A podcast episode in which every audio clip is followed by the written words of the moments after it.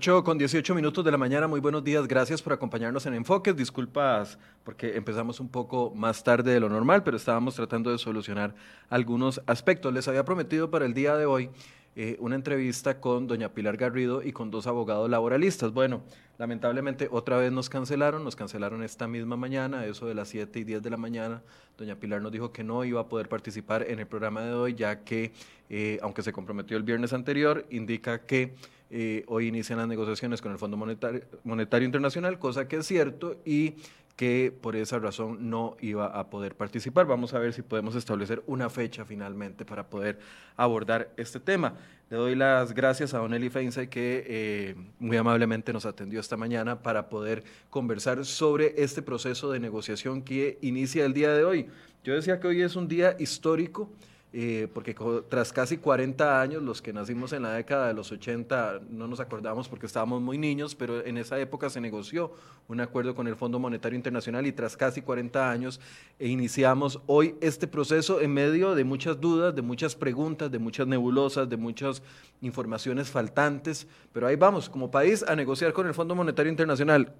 Solo el gobierno sabrá qué es lo que va a poner en esa mesa finalmente el día de hoy. Y para analizar esta eh, situación nos acompaña Don Eli. Don Eli, buenos días, gracias por acompañarnos. Eh, buenos días, Michael. Feliz año nuevo y feliz año nuevo a toda la audiencia de Focus. Un placer estar por acá de nuevo. Gracias, Don Eli. Le, le decía sobre esta negociación y hablábamos un poquito ahorita antes de iniciar el programa porque a mí me tomó por sorpresa que todavía a, dos días hábiles, porque fue el jueves anterior, a dos días hábiles eh, no tenía claro el ministro de Hacienda o al menos no nos quiso comunicar con claridad el listado de cada una de las cosas que se iba a negociar a partir del día de hoy. Eh, hicimos un ejercicio que más adelante se lo, voy a invitar a verlo para que usted nos pueda eh, dar su opinión, pero aún a dos días hábiles de iniciar las negociaciones nos damos cuenta de que la meta de ajuste era de 4% y no 3% como se venía anunciando eh, inicialmente. Y yo me pregunto, ¿es un tema de falta de claridad? ¿Es un tema de ganas de no decir qué es lo que se va a hacer? ¿O efectivamente a dos días hábiles hay una improvisación tal por parte del gobierno que anda cambiando metas y ajustando todavía lo que va a ir a poner sobre la mesa? ¿Qué, qué lee usted en todo esto que ha pasado en la última semana, Don Eli? Bueno, yo, yo, creo, Michael, que es una combinación de factores. Definitivamente hay muchísima improvisación. Me parece que de parte del gobierno hay bastante ignorancia con respecto a lo que implica eh, ir a sentarse a, a negociar con el Fondo Monetario Internacional. También me da la impresión de que tuvieron algunos contactos preliminares antes del inicio formal de las negociaciones y que el fondo les debe de haber dado algunas pautas eh, recordemos que la semana pasada eh, reconoció públicamente que el fondo les dijo que los ahorros esperados por la aplicación del SICOP o por la aplicación de Hacienda Digital no eran aceptables porque es lo que el Fondo Monetario considera eh, estimaciones no paramétricas. Y, probablemente también el Fondo Monetario les dijo, miren, con, esos planes que tienen ustedes de hacer un ajuste de entre 2,5 y 3 puntos porcentuales del PIB, simple y sencillamente no les alcanza. Y creo que empecemos por ahí. La, la, matemática, eh, tal vez los conceptos son un poco más complejos, pero la matemática es bastante sencilla. Eh, eh, tenemos el déficit fiscal, que esa es la diferencia entre los gastos totales y los ingresos totales del gobierno. Cuando hablamos de gastos totales, es los gastos en las cosas normales que gasta el Estado, los salarios de sus funcionarios públicos, los programas de ayuda social, eh, eh, las campañas de vacunación, eh, construcción de carreteras, etcétera, pero también se incluye el pago de intereses sobre la deuda del gobierno. después hay otra, otra medición que es el déficit primario y es lo mismo que lo anterior, pero excluyendo el pago de intereses. Eh, o sea, es gastos en salarios, en inversión en infraestructura, en escuelas, en, en ayudas, asistencias sociales, todo lo que hace el gobierno, sin incluir eh, eh, el, el, pago de intereses sobre la deuda, y entonces calculamos la diferencia entre ese gasto y los ingresos totales del gobierno. Eso nos da el déficit primario podríamos en algún sentido, para aquellos que estudiaron administración o finanzas, eh, hablar de que esa es la pérdida de operación del, gobierno. ¿verdad? En la operación del día a día, cuánto está perdiendo, es decir, cuánto está gastando más de lo que le está ingresando. Eh, y se estima que para el año 2020 ese déficit primario, excluyendo el, gasto en intereses, eh, va a rondar el 4% del PIB. Y entonces, en primer lugar, el Fondo Monetario lo que nos va a decir, ustedes tienen que eliminar el déficit primario. Pero eliminar el déficit primario no es suficiente porque hoy en día el nivel de la deuda es tan elevado que el pago de los intereses representa un porcentaje muy alto. De hecho, vamos a terminar con un déficit de, perdón, un déficit primario de alrededor de cuatro puntos porcentuales, pero el déficit global eh, eh, probablemente va a andar por encima del 9%, cercano al 10%. Y entonces esos cinco o seis puntos de diferencia son pago de intereses. Entonces, aún eliminando el déficit primario, la operación del gobierno sigue siendo deficitaria, en el tanto tiene que pagar, atender esa deuda, ¿verdad? Eh, y entonces el Fondo Monetario tiene que decirle a los representantes de Costa Rica en la negociación, mire, usted necesita en primer lugar eliminar el déficit primario, es decir, usted tiene que tener sus finanzas balanceadas, pero además usted tiene que empezar a generar un superávit, es decir, usted tiene que empezar a, a gastar menos de lo que le ingresa y esa diferencia usarla para pagar la deuda, es decir, para amortizar la deuda. Con eso se disminuye el monto de la deuda y así se disminuye el pago de intereses y entonces podemos eventualmente pensar en eliminar el déficit fiscal, no solo el déficit primario.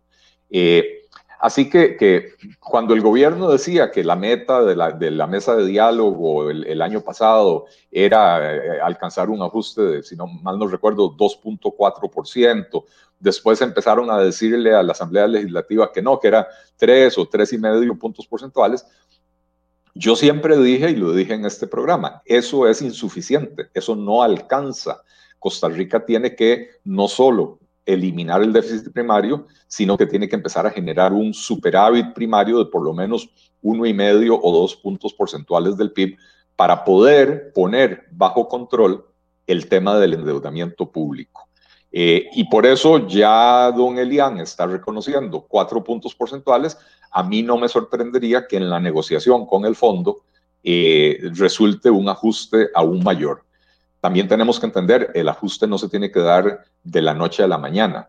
No, no es que el fondo va a decir, bueno, para el 2021 usted tiene que eh, revertir la totalidad del déficit primario, sino que probablemente habrá un cronograma a tres o cuatro años donde les dirán, bueno, vamos avanzando paulatinamente, pero muéstreme cuáles son las acciones que va a tomar en el 2021, cuáles en el 2022, cuáles en el 2023, para que eventualmente lleguemos al 24 o al 25 con, eh, eh, con ese ajuste completo de por lo menos 5 y medio, 6 puntos porcentuales del PIB. Y ese ajuste cuando yo hablo de un ajuste de 5 o 6 puntos porcentuales del PIB, estamos hablando de la suma de recorte del gasto, contención del gasto, eh, aumento de ingresos, disminución de o eliminación de exoneraciones, todo entra dentro de esa olla del ajuste. Y hay un elemento adicional que usualmente la gente eh, eh, obvia o no piensa en él y es el crecimiento económico.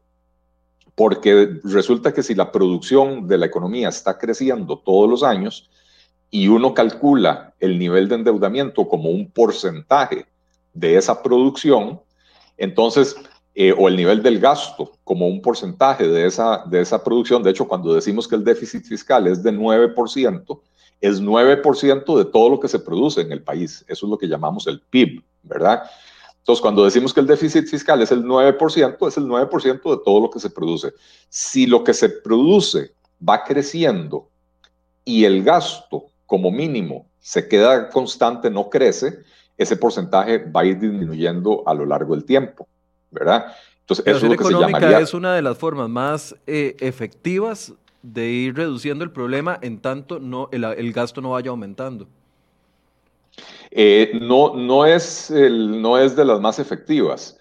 Sí es esencial. Sin crecimiento económico usted no va a lograr absolutamente nada. Si no, hay, si no hay crecimiento económico y encima de todo usted recorta el gasto público y esto implica, ya sea que tiene que despedir funcionarios, aumenta el desempleo, ya sea que tiene que recortar programas sociales y entonces a las personas que la están pasando mal no las vamos a estar ayudando, sin crecimiento económico sería una, una catástrofe, ¿verdad? Pero la forma más efectiva de lograr el recorte es recortando el gasto no es erosionándolo con crecimiento económico, ¿verdad? Ahora, Don Eli, ¿usted cree entonces que ese ajuste que dice el ministro eh, o, ese cambio de la meta que nos anuncia el ministro dos días, y, lo digo porque lo dijo aquí, antes de eso nunca había hablado el Ministerio de Hacienda ni ninguno de los eh, miembros del, equipo económico del gobierno de un ajuste de 4%.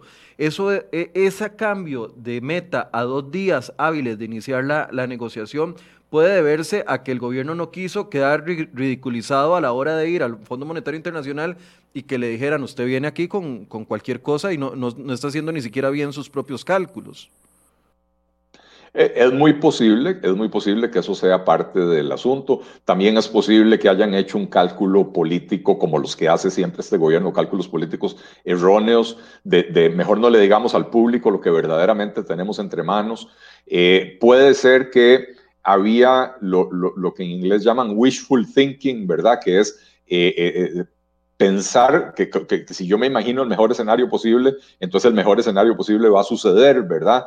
y que entonces los políticos del gobierno, es decir, los ministros, que no son técnicos, son políticos, deseaban hacer un ajuste no mayor a tres puntos porcentuales del PIB, pero que cuando se sientan a, hacer las sumas y restas con el Excel abierto, con los técnicos del Ministerio de Hacienda, los técnicos les presentan la situación y les dicen, vea, señor ministro, con el 3% no logramos, de hecho, con el 3% el nivel de endeudamiento va a seguir creciendo per secula seculorum. Y, y, mientras siga creciendo, cada vez nos va sobrando menos dinero en el presupuesto nacional para el gasto que el gobierno debería de hacer porque estamos destinando más dinero a pagar intereses y deuda eh, y menos dinero a pagar salarios de policías, bonos de vivienda, eh, eh, becas escolares, bonos proteger, todo el tipo, todo lo que el gobierno hace, ¿verdad? Entonces es muy posible que en esa, en esa mesa técnica les hayan abierto los ojos a los políticos del gobierno para decirles, miren señores, lo que pasa es que ninguno de ustedes es economista y no, y no está viendo el panorama completo. ¿verdad? Porque recordemos que tenemos un equipo económico donde no hay un solo economista. ¿ah?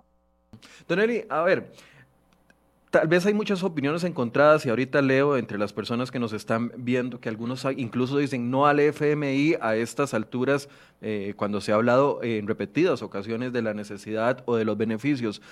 Independientemente de que uno esté de acuerdo de que vayamos o no al Fondo Monetario Internacional, aunque no es decisión nuestra, porque es una decisión de gobierno, pero independientemente de esto, ante la gran cantidad de avalancha de información que hemos recibido por parte de las autoridades, y me refiero a información no de calidad, sino información contradictoria, vamos con, este, con estos impuestos, no, mejor estos impuestos no, sino estos otros, eh, la ley de empleo público va a dar este rendimiento, tres días después no, el rendimiento va a ser otro.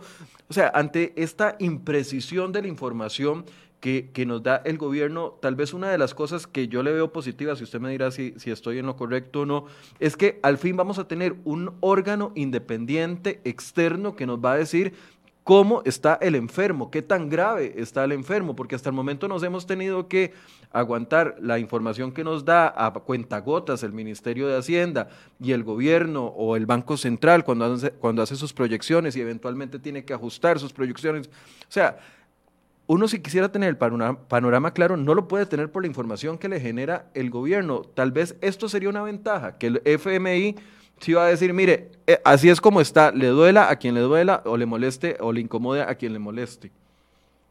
La, la realidad, Michael, es que el Fondo Monetario Internacional eh, viene todos los años a Costa Rica, tengamos o no tengamos convenio con ellos, y hacen un análisis de la situación real de la economía.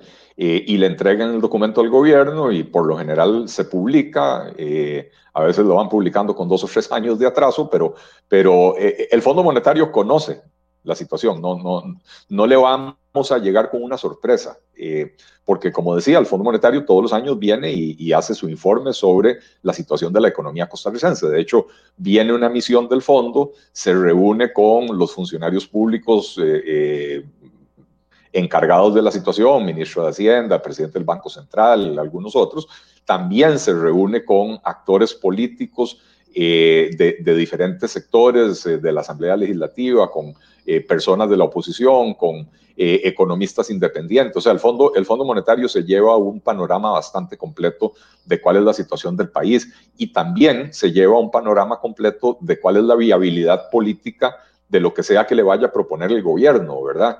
Eh, porque el gobierno le puede proponer que, que, que, Costa Rica va a, poner un, eh, un hotel de playa en la luna y que con eso va a generar mil millones de dólares de ingresos al año pero el Fondo Monetario sabrá que eso no es viable, ¿verdad? Eh, de manera que, no es el efecto de la negociación lo que nos va a decir cómo está el enfermo. Eh, se sabe cómo está el enfermo.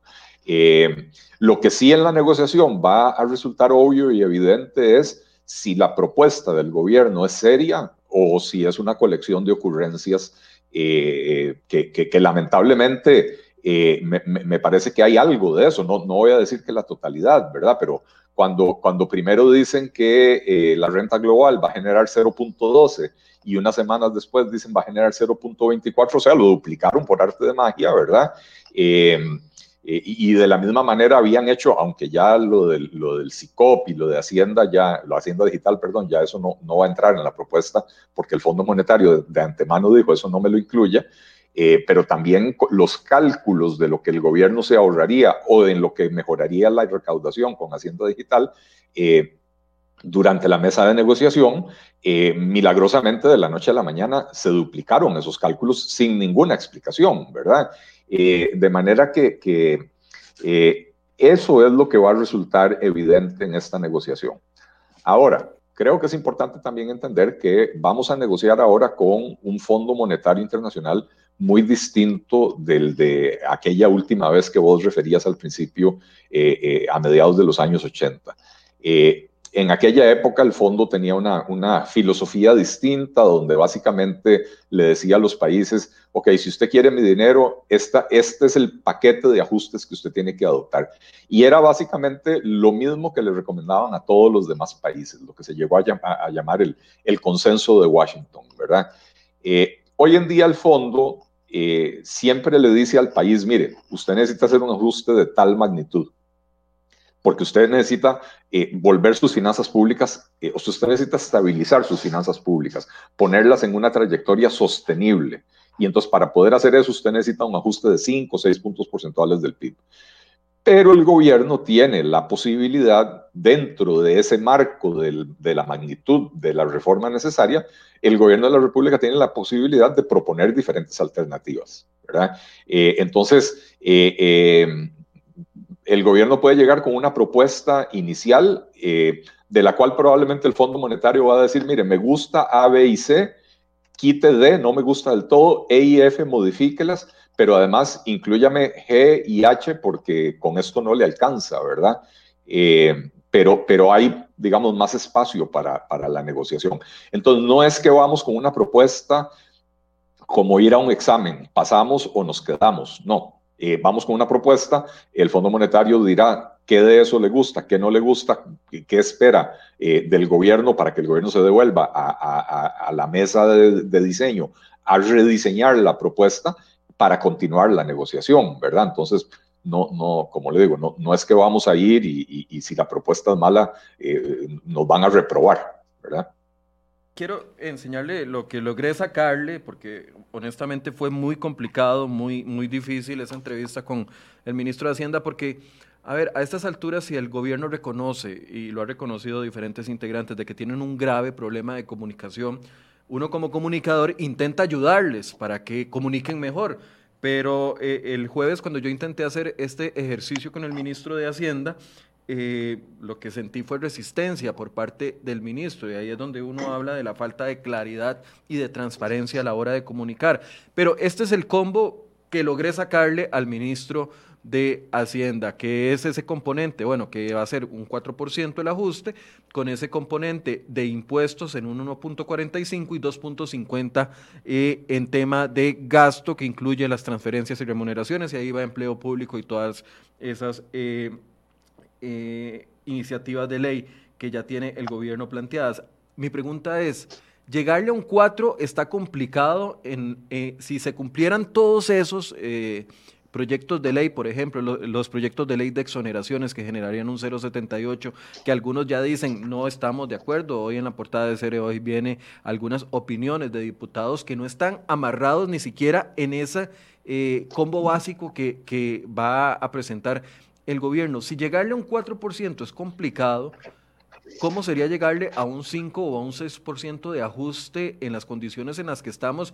Y aquí hay que meter lo político, aunque a algunos no les gusta que metamos, mezclamos lo político con lo técnico, hay que, hay que meter lo político. Y lo político indica de que hoy los diputados regresan y no tienen consensuada una posición de apoyo al gobierno. Entonces, el gobierno está negociando con el FMI, pero ¿qué va a pasar cuando el FMI diga, sí, vamos con esto y aquí se topen con lo que tenemos en la realidad política de que los partidos de oposición no quieren ceder en algunas posiciones de gobierno. ¿Cómo, se puede llegar a un 5 o a un 6 eh, con el ambiente político que estamos, si fuese necesario? Bueno, eh, ciertamente eh, la negociación política no es la característica principal de este gobierno, ¿verdad? Yo creo que el gobierno le va a apostar a, lograr un acuerdo con el fondo y después venir a presentarlo eh, y, poner a los diputados contra la pared y decir, bueno, esto, es lo que se negoció, esto es lo que necesitamos para que el fondo nos dé el respaldo eh, y como lo dice el fondo, tenemos que hacerlo. Que, es, Michael, francamente, como hemos hecho prácticamente eh, las principales reformas que hemos hecho en Costa Rica en, en, la última década o dos décadas, ¿verdad? Eh, se intentó hacer la, ruptura del monopolio del ICE, la apertura de las telecomunicaciones allá por el año 99, 2000. Eh, no se pudo, eso se paró, por esa fue una iniciativa, eh, digamos, autóctona costarricense, y entonces se metió dentro del, del, Tratado de Libre Comercio con Estados Unidos, y ahora sí, de, como, como nos comprometimos internacionalmente, hubo que aprobarlo, ¿verdad? Eh, muchas reformas que se han hecho en los últimos tres, cuatro años han sido porque la OCDE, dice el gobierno, exigía hacer esas reformas, ¿verdad? Entonces, no, eh, creo que el gobierno le está apostando a que como viene de afuera, como viene de un acuerdo con el Fondo Monetario Internacional, los diputados van a tener que plegarse a lo que sea que el gobierno negocie. Eh, pero antes de llegar al 5 o al 6, Michael, veamos este cuadro que tenemos en pantalla.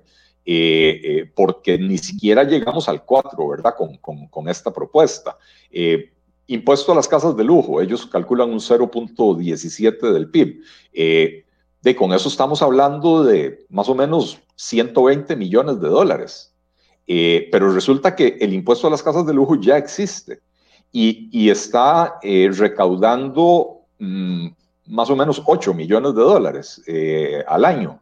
Eh, entonces, ¿cómo pasa usted de 8 a 120 millones de dólares? Eh, lo que se está haciendo es duplicando la tarifa para, para, una categoría de casas, las que están de 200 millones de colones en adelante, eh, duplicando la tarifa del 0,25 al 0,50. jamás va a llegar, jamás va a pegar ese brinco de, de, 8 o 9 millones de dólares que se recaudan hoy a 120 millones, que es más o menos el, el, cálculo que, que, está ahí, ¿verdad? Renta global hasta hace 10 días o 15 días se, estimaba que el, aporte de eso iba a ser 0,12% del PIB. Ahora ya lo ponen entre 0,20 y 0,30. Ojo, ni siquiera hay precisión. 0,20 a 0,30% del PIB. Eh, impuesto no definido. Bueno, no, no, hay nada más indefinido que eso. Eh, y por el lado del gasto, eh, que, en las últimas semanas de diciembre el gobierno le anduvo vendiendo a los diputados la idea de que, de que quería hacer un, digamos, bajar el gasto como proporción del PIB en por lo menos tres puntos porcentuales del PIB. Eh, eh, ojo, no había en esa propuesta una sola medida de recorte del gasto. Lo único que había era contención del gasto para erosionar ese porcentaje, como lo, explicaba yo al principio del programa. Pero entonces resulta que eh, ellos hacen una proyección de crecimiento económico que la sacaron del cuento de Alicia en el País de las Maravillas, ¿verdad? Eh, ellos están proyectando, el, Ministerio de Hacienda, aquí tengo los datos, están proyectando que para este año 2021 la economía va a crecer más de un 4%, 4,14 si no me equivoco, eh, y resulta que las proyecciones... 2.6.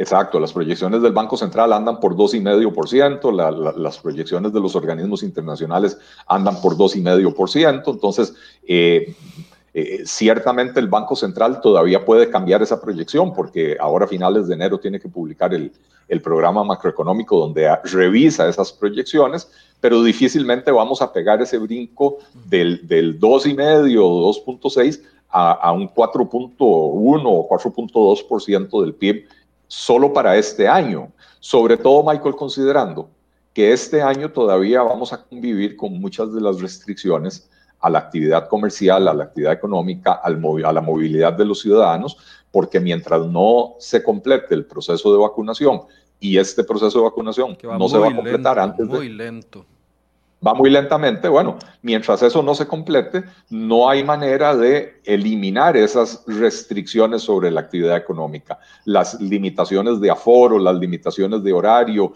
las restricciones de movilización de la gente, eh, todo eso impacta en menor crecimiento de la economía, ¿verdad? Ahora, lo de este año es lo menos malo con respecto a las proyecciones del, Ministerio de Hacienda. Vea, vea lo que dice eh, eh, el Ministerio de Hacienda estima que vamos a crecer 5.1 en el 2022, 5.41 en el 2023, 5.74 en el 2024 y, y 6.11 en el 2025. Michael y estimados oyentes. Un crecimiento del 5%, don Eli. de, hace cuánto no tenemos un crecimiento mayor al 5%? Desde la década de inicios del 2000, mediados del 2000. Sí, probablemente el año 2006-2007 fueron... el mejor año. fueron, sí, los últimos en los que crecimos en esa magnitud. En toda la década pasada, antes de la pandemia, el crecimiento promedio de la economía costarricense anduvo por el orden del 3%. En el año 2019, antes de la pandemia, el crecimiento fue de apenas 2.1%. Y para poder aspirar a duplicar o triplicar la tasa de crecimiento para poder llegar al 5 o al 6% anual, se necesita hacer una serie de reformas estructurales profundas que este gobierno no eh, tiene la menor intención de hacer, que no las ha planteado y que ahora, inmerso en esta negociación con el Fondo Monetario Internacional, donde está hablando de impuestos y recortes del gasto, difícilmente va a abrir un tercer frente de pelea eh, con la Asamblea Legislativa, ¿verdad? Entonces, sin reformas estructurales es imposible soñar con que este país va a crecer al 5% sostenido durante cinco años. Eh, eh, eh, la tasa promedio de crecimiento, si no me equivoco, de estos, de estos cuatro años, del 2022 al 2025, la tasa promedio da 5.3% o, o 5.6%. esto es absolutamente fantasioso. Y entonces, esto que tenemos en pantalla ahí, donde dice gasto 2,5% del PIB, depende de estas proyecciones fantasiosas de crecimiento económico que no se van a materializar, ¿verdad? Entonces, eh, vos me preguntabas qué tan, qué, tan factible es llegar al 5 o 6% de ajuste si ni siquiera hay un acuerdo político para el 4. Bueno, yo me voy un paso más atrás. No es que no hay un, ajuste, no hay un acuerdo político para el 4, no hay una propuesta real, sensata de parte del gobierno para ese 4% y eso es lo que el Fondo Monetario Internacional le va a decir al gobierno. Señores, estas matemáticas de ustedes no me funcionan porque no, los números no cierran por ninguna, de, ninguna manera que, se, que las vea. Pero ahora, eh, eh, si uno ve el cuadrito, la meta del 4% está muy ajustada, pero muy, muy, muy ajustada. Si usted lo ve ahí, exoneración.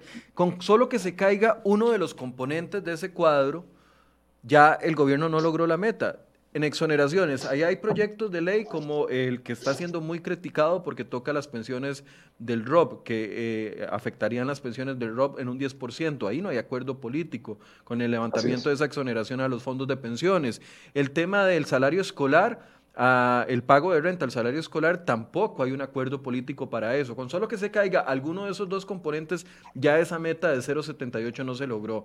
Eh, el aporte de las empresas del Estado, asumo de que está bien calculado, porque esperaría que haya consenso político en trasladar esos fondos. El impuesto a las casas de lujo, ya usted nos hizo la observación, además queda un hueco de lo que está financiando actualmente ese impuesto de las casas de lujo. Renta global, está esa incertidumbre de que pasó de 0.12, eh, la semana pasada era 0.12 y ahora es 0 entre 0.20 y 0.30. Y el, y el impuesto no definido, yo le puse no definido, fui yo el que puse no definido porque don Elian dijo, y hay un 0,10 que tenemos que definir si, quiere, si lo queremos de impuesto, pero no estamos seguros de que lo vayamos a necesitar decía don Elian. Pero si se cae alguno de esos componentes, ya la propuesta se, eh, ya no llegó a la meta del 4%.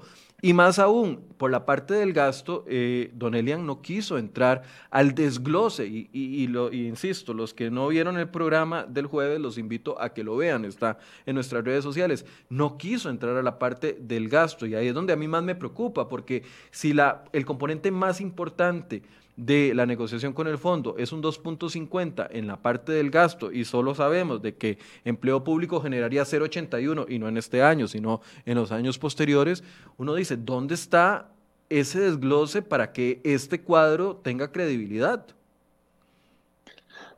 Bueno, lo, primero, eh, Michael, es que eh, lo, que decías de que con solo que uno de esos elementos se caiga ya no llegamos al 4%, yo creo que eso es eh, eh, normal e innato a cualquier propuesta.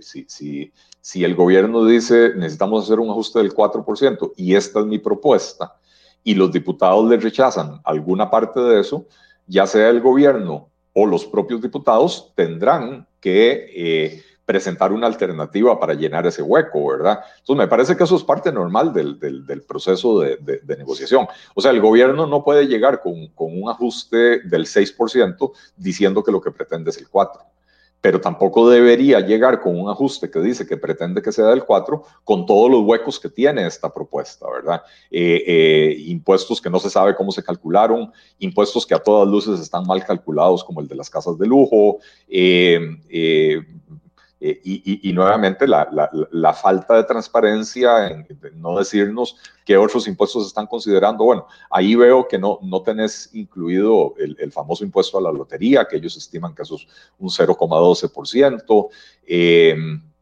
eh, pero tampoco, pero, pero tampoco sabemos absolutamente nada de, o sea, en realidad sí sabemos, lo que pretenden hacer con el gasto no es recortarlo, insisto, lo que pretenden hacer con el gasto es que crezca lentamente, o sea, más lentamente que la economía.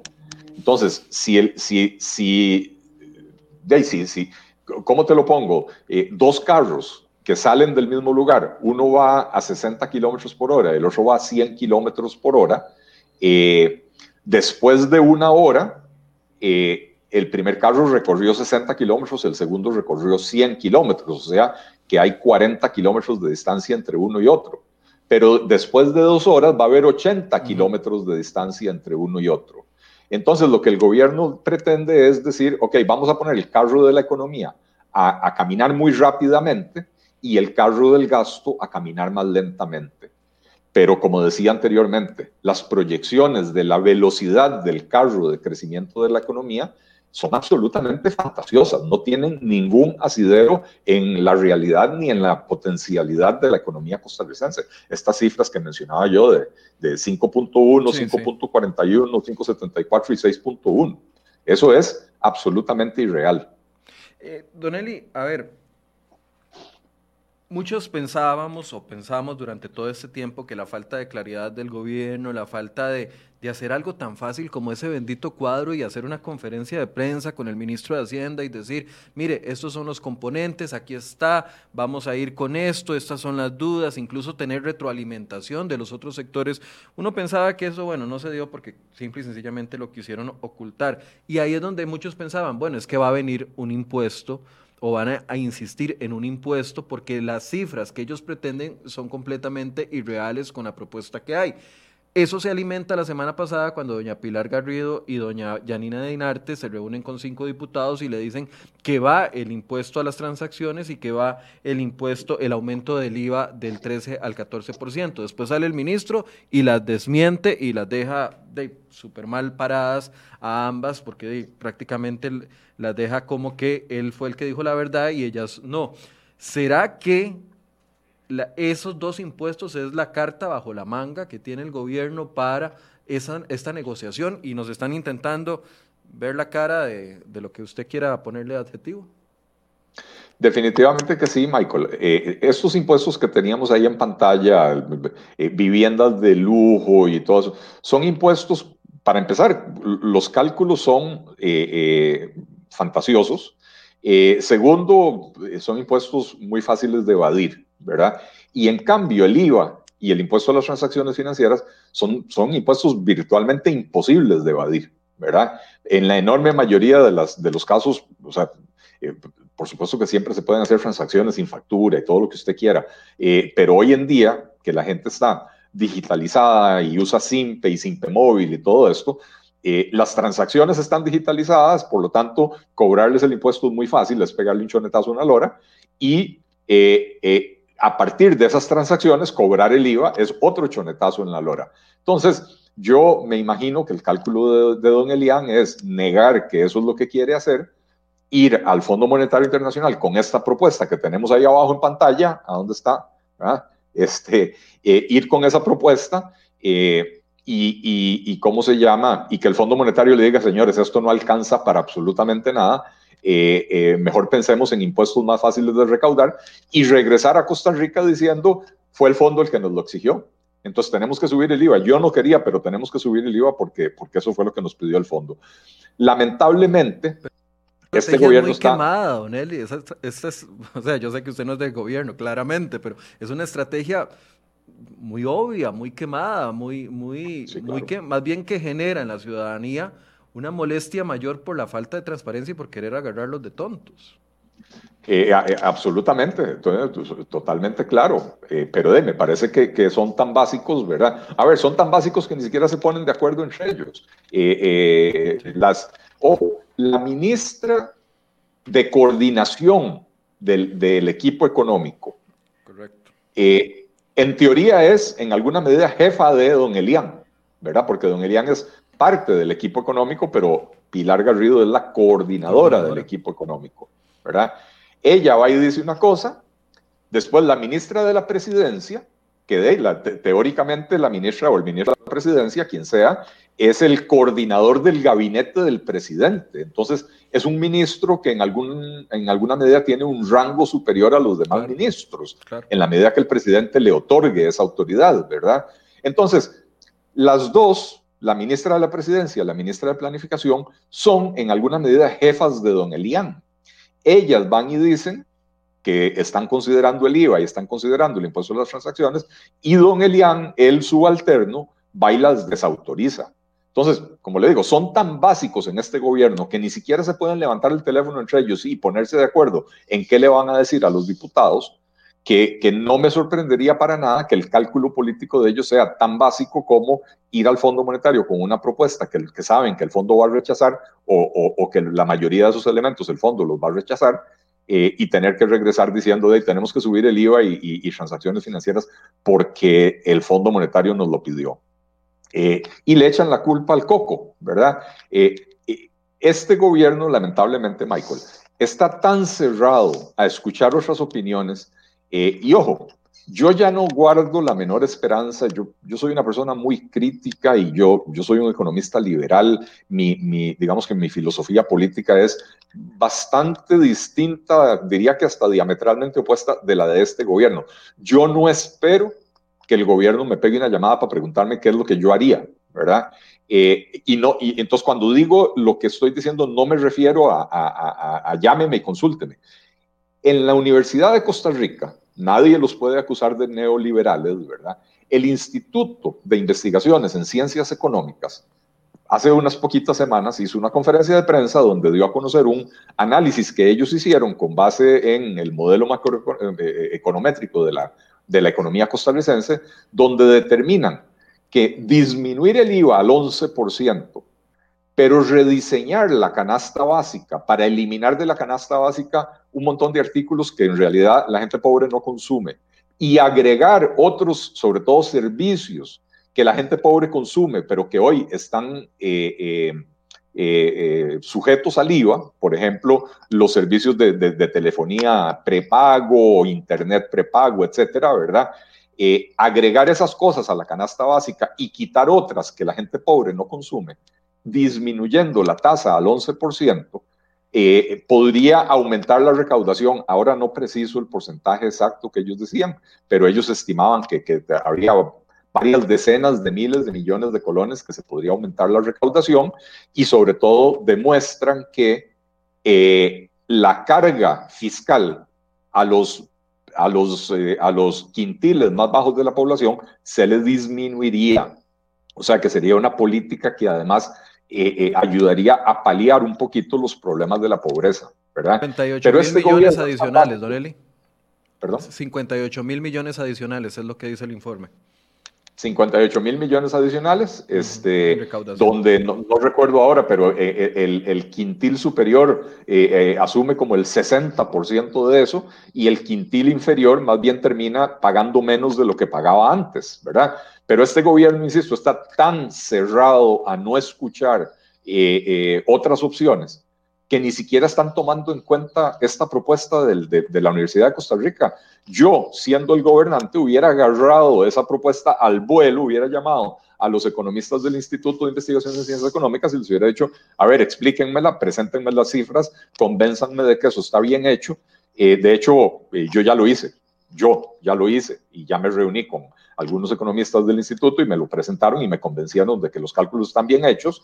Este, y entonces yo como gobernante les hubiera dicho, bueno, ayúdenme a redactar el proyecto de ley para hacer esto, ¿verdad? Eh, o por lo menos eh, asesórenme en el proceso de redacción para que cuando se redacte el proyecto de ley se cumplan los objetivos de la, de la reforma que ustedes están proponiendo. Pero no, este gobierno va a morir con las botas puestas de sus propuestas que no alcanzan para resolver el problema. Ahora, Don Eli, ah, eh, ¿está en riesgo la negociación con el Fondo Monetario Internacional? Digo, puede que pasemos por este proceso y que no se logre nada. Puede, que suceda eso. Eso es una de las posibilidades. O, eh, eh, a ver, en vista del panorama político y de la, y de la situación del país, porque si, si apuestan a un 4% de ajuste con esos impuestos que están viendo ahí, Sabemos de que no están en la disposición de, rebajar el gasto más allá de lo que se ha hecho, de lo poco que se ha hecho, pero no están, no están en esa disposición no están dispuestos a ajustes estructurales. Tal vez el único ajuste estructural que yo veo en la propuesta, si usted me, me corrige si ve alguno otro, pero estructural, estructural, lo único que hay es la ley de empleo público.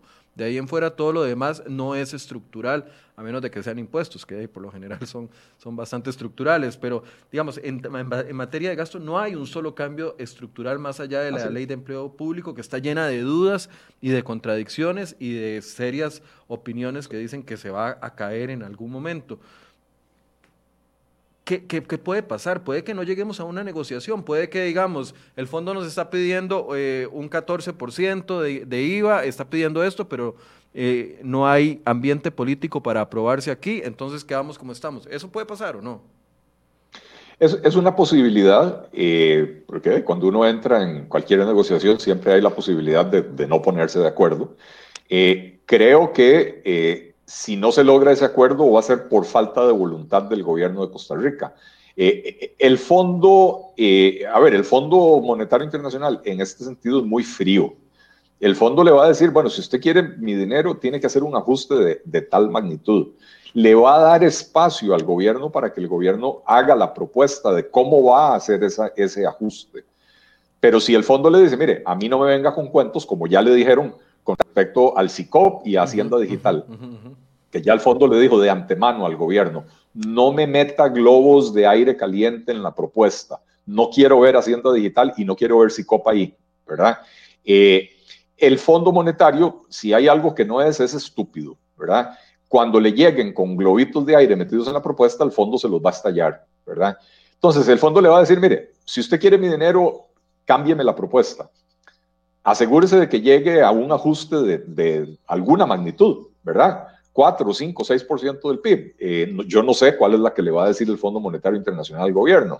Eh, y puede ser que haya un pequeño espacio para negociación, que, el fondo, que, el gobierno le diga al fondo, mire, eh, para un convenio de, de, tres años, como sería un stand-by agreement, yo no puedo hacer un ajuste de 5 puntos porcentuales a lo largo de tres años.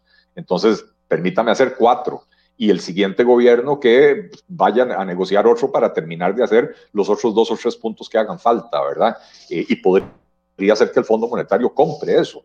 Eh, pero insisto, si, no se llega a un acuerdo, será porque el gobierno diga, no estoy dispuesto a hacer otras reformas y el Fondo Monetario no me acepta mi propuesta y por lo tanto no, no, no hay manera de llegar a, a una conclusión feliz, ¿verdad? ¿Cuál, ajuste estructural está haciendo falta dentro de esta propuesta, a su criterio, Don Eli? Bueno, eh, para empezar, el recorte del gasto.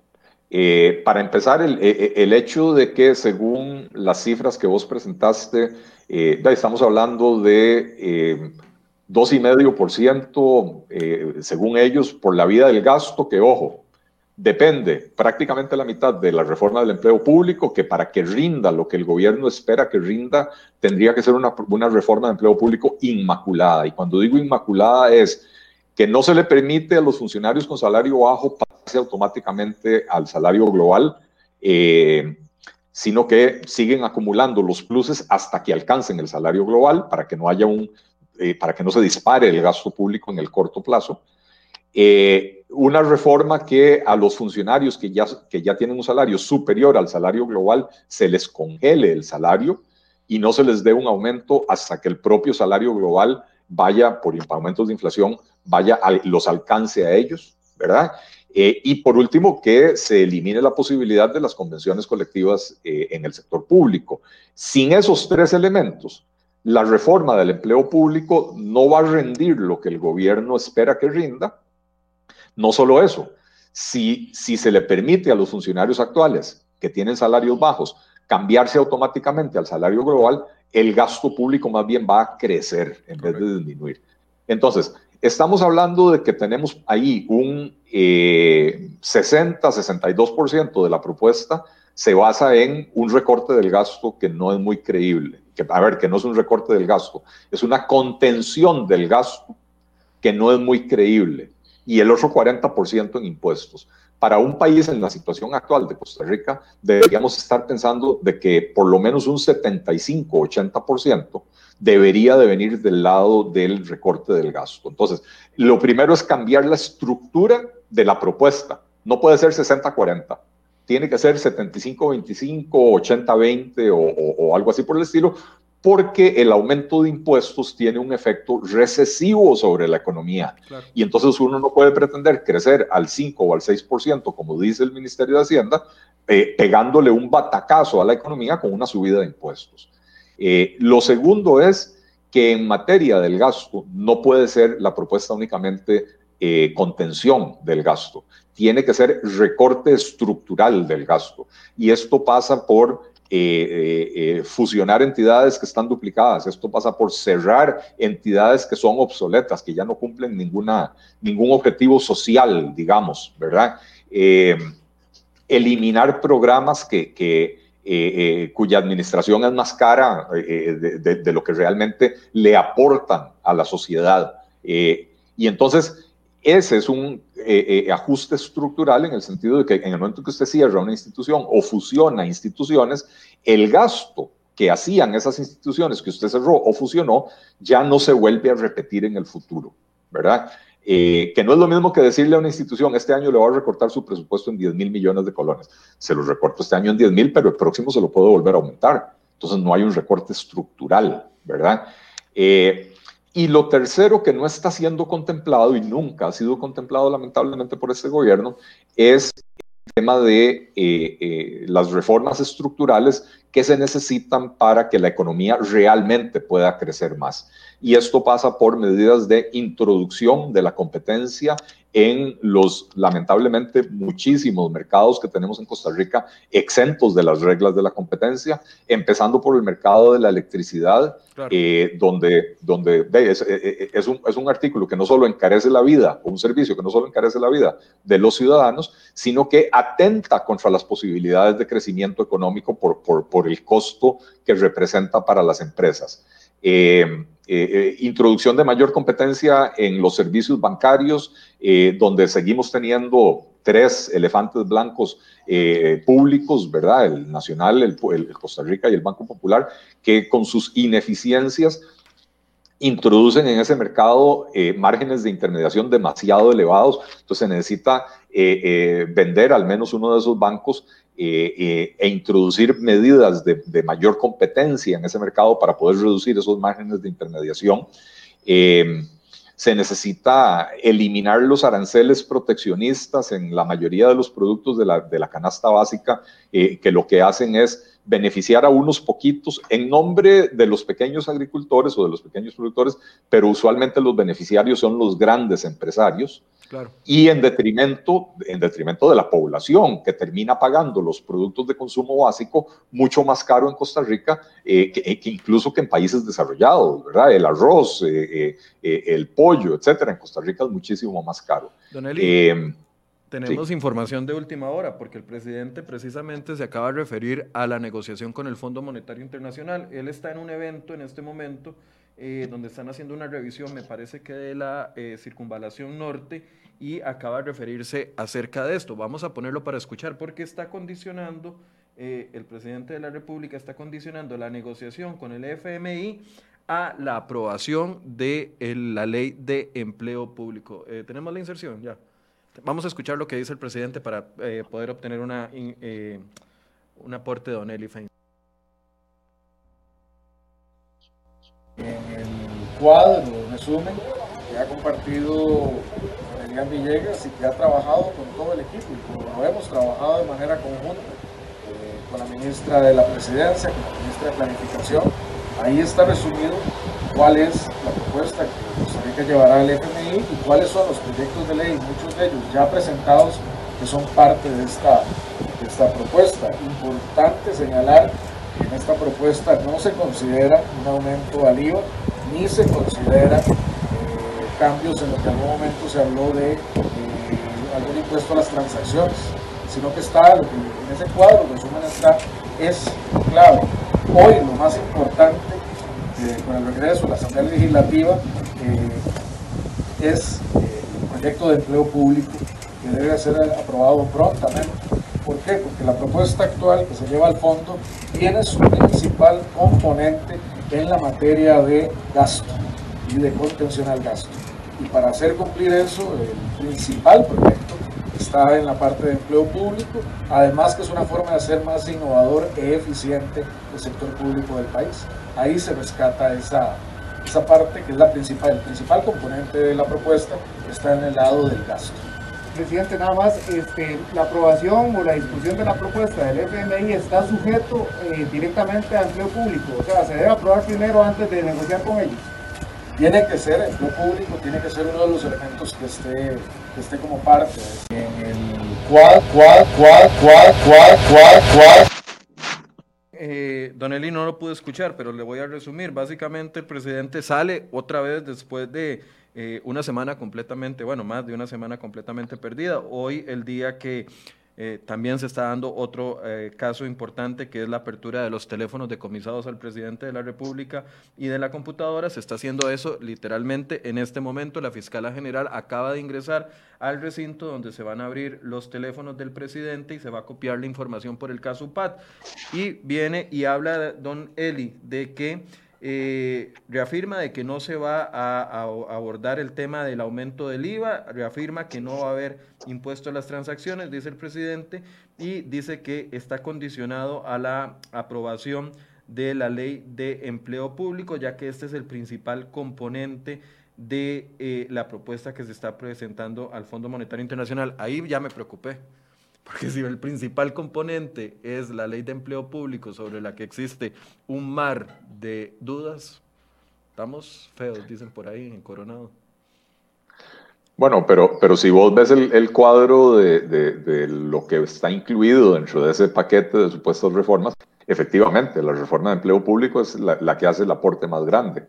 Eh, entonces, digamos que en alguna medida me alegra que el presidente se comprometa de esa manera con la reforma del empleo público. Lástima que perdió eh, eh, casi tres años de su gobierno con, con, propuestas medias tintas, ¿verdad? Porque si ustedes recordarán, en el 2018, cuando se aprobó la reforma fiscal, la promesa del gobierno fue que empleo público lo, iba a presentarse en el 2019. Y bueno, terminó el 2020 y apenas hacia finales del 2020 se presentó.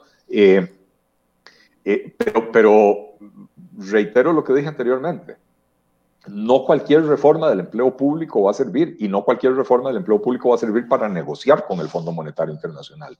Una reforma del empleo público que le permita a los funcionarios eh, con salarios menores pasarse automáticamente a, un salario global más alto, va a disparar el gasto público en el corto plazo. Y eso va a hacer que entonces la magnitud del ajuste que tengamos que hacer sea aún mayor y el Fondo Monetario Internacional se lo va a decir inmediatamente al gobierno. No, no, nuevamente, no, no creamos que vamos a ir a, jugar eh, nosotros con un equipo de primera división y ellos con eh, un, un, equipo de mosquitos. No, no, no. Vamos a ir a jugar contra los galácticos, ¿verdad? Y ellos eh, se van a dar cuenta de cualquier movida, cualquier jugada que, queramos estar haciendo. De, manera que, o sea, creo que es bueno que el presidente se comprometa con eso, creo que es bueno que meta presión para que la Asamblea Legislativa apruebe ese proyecto con las modificaciones necesarias para asegurarnos de que no dispare el gasto en el, corto, en el corto plazo, pero además de que sí permita el ahorro en el mediano plazo, eh, y en ese sentido sería una buena cosa, ¿verdad? Eh, una conclusión, Don Eli. Eh, bueno, yo creo, Michael, que, tenemos que desearle éxito al, al, gobierno en la negociación con el Fondo Monetario Internacional, éxito en el sentido de que puedan finalmente lograr un paquete de reformas que permita estabilizar simultáneamente dos cosas estabilizar la situación de las finanzas públicas, más que estabilizarla, sanear las finanzas públicas y volverlas sostenibles. Y eso implica que tenemos que reducir el nivel del endeudamiento del gobierno eh, y eso implica que tenemos que generar un superávit eh, primario para poder hacerlo, ¿verdad? Eh, y simultáneamente permita que la economía costarricense vuelva a crecer y pueda crecer más allá del 2,5-3% al que ha venido creciendo en la última década y piquito, ¿verdad? Entonces, en ese sentido, desearle éxito, no, no, es un, no es éxito para que haga cualquier cosa, sino para que haga lo correcto por Costa Rica. Eh, si por la víspera se saca el día, va a ser una negociación bastante difícil, eh, porque con lo que sabemos que va a llevar el gobierno no alcanza, pero no solo no alcanza, con lo que sabemos que va a llevar el gobierno, la propuesta tiene más huecos que un colador y el Fondo Monetario Internacional se los va a decir en la primera sesión. Eh, de manera que ojalá que, haya una mejor disposición del gobierno de ponerse serio eh, a la hora de eh, hacer la propuesta al Fondo Monetario Internacional. insisto, con, esos dos asuntos en, en mente, sanear las finanzas públicas y recuperar el crecimiento de la economía costarricense. Bien, le agradezco mucho, Don Eli, por habernos eh, abierto el espacio el día de hoy, eh, que no estaba planificado, pero siempre muy agradecido con su disposición. No, con mucho gusto, Michael. Siempre es un placer estar por acá. Eh, feliz año nuevamente a todos los, a toda la audiencia de CR hoy, a, todo el personal allá en cabina. saludos a, a, Fede y Angie y todo lo mejor en este 2021. Gracias, Don Eli. Igual para usted, nada más quiero darles eh, una noticia de última hora, ahorita que ya estamos despidiendo a Don Eli. Eh, lo que ustedes están viendo ahí es el ingreso de la señora fiscal general, doña Emilia Navas, que está llegando al lugar donde se va a realizar la apertura de los eh, teléfonos celulares, dos teléfonos celulares decomisados al presidente Carlos Alvarado y también una computadora.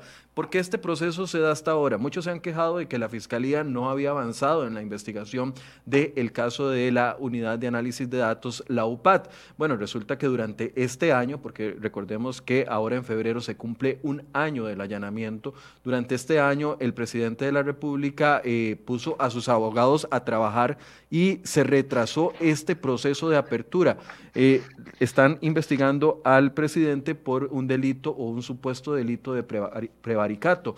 Para poderlo demostrar tienen que tener acceso los agentes del OIJ y del Ministerio Público a los celulares, eh, a la información que está dentro de los dos celulares decomisados al presidente y también la computadora, así como los celulares de las otros investigados. Bueno, esa diligencia se atrasó durante más de, durante casi un año y finalmente hoy se está dando esto, está, esto está sucediendo en este momento y es donde finalmente entonces los agentes del Ministerio Público, los fiscales del Ministerio Público, así como los agentes del OIJ, van a poder extraer la información de los teléfonos decomisados y poder así tener prueba. Esto es un proceso histórico. Y cuando digo histórico no estoy diciendo para bien ni para mal. Histórico porque era la primera vez que se le decomisa los teléfonos celulares a un presidente en ejercicio en nuestro país, así como la computadora.